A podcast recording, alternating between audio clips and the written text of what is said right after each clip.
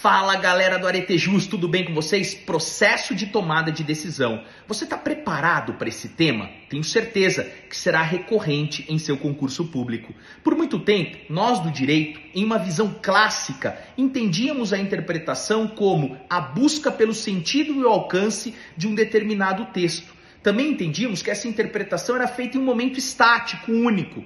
Porém, nós percebemos que, na verdade, o juiz, ao decidir ou ao interpretar para a decisão, passa necessariamente por um processo racional de tomada de decisão. Ou deveria passar, porque nós não podemos admitir um juiz puramente solipsista, ou seja, um juiz que decide de acordo com os seus gostos pessoais. Afinal, nós estamos em um Estado democrático de direito e a observância da Constituição, das leis e dos precedentes é fundamental. Vejam só, aqui no Aretejus, nós vamos estudar de forma aprofundada o pragmatismo jurídico. O pragmatismo jurídico desenvolve um método muito conhecido sobre o processo racional de tomada de decisão. Nós temos aqui uma forte influência dos pragmatistas filósofos Percy, Dewey e William James. Esses três, a partir de três postulados fundamentais, antifundacionalismo, contextualismo e consequencialismo, acabam por auxiliar futuramente os pragmatistas jurídicos a desenvolver uma metódica na tomada de decisão. Os pragmatistas, eles falavam muito sobre o antifundacionalismo. O que é isso? Que o cientista, ele não pode simplesmente se pautar em dogmas, em dogmas que não são passíveis de discussão.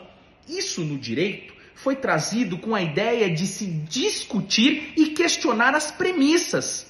Porque o processo de tomada de decisão não é simplesmente um processo de se alocar os fatos no direito. Não, é um processo que envolve muito mais que isso. É um processo que questiona as premissas que estão sendo escolhidas exatamente para posterior justificação. Também temos aqui no pragmatismo a ideia de contextualismo. O que isso significa?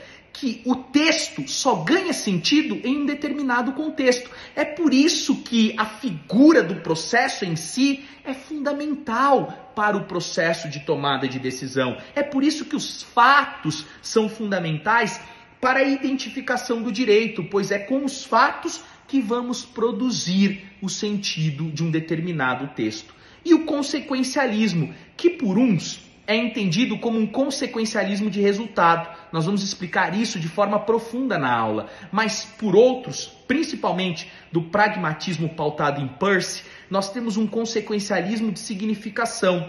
O que, que devo entender por isso? Um consequencialismo que eu devo levar em conta no momento de produção de sentido de texto um consequencialismo que me auxilia a me afastar daqueles simples valores abstratos. Nossa, professor, é o artigo 20 da LINDB. Isso, mais ou menos nesse sentido. Aqui no Aretejus, nós vamos estudar todo o processo racional de tomada de, de, de decisão.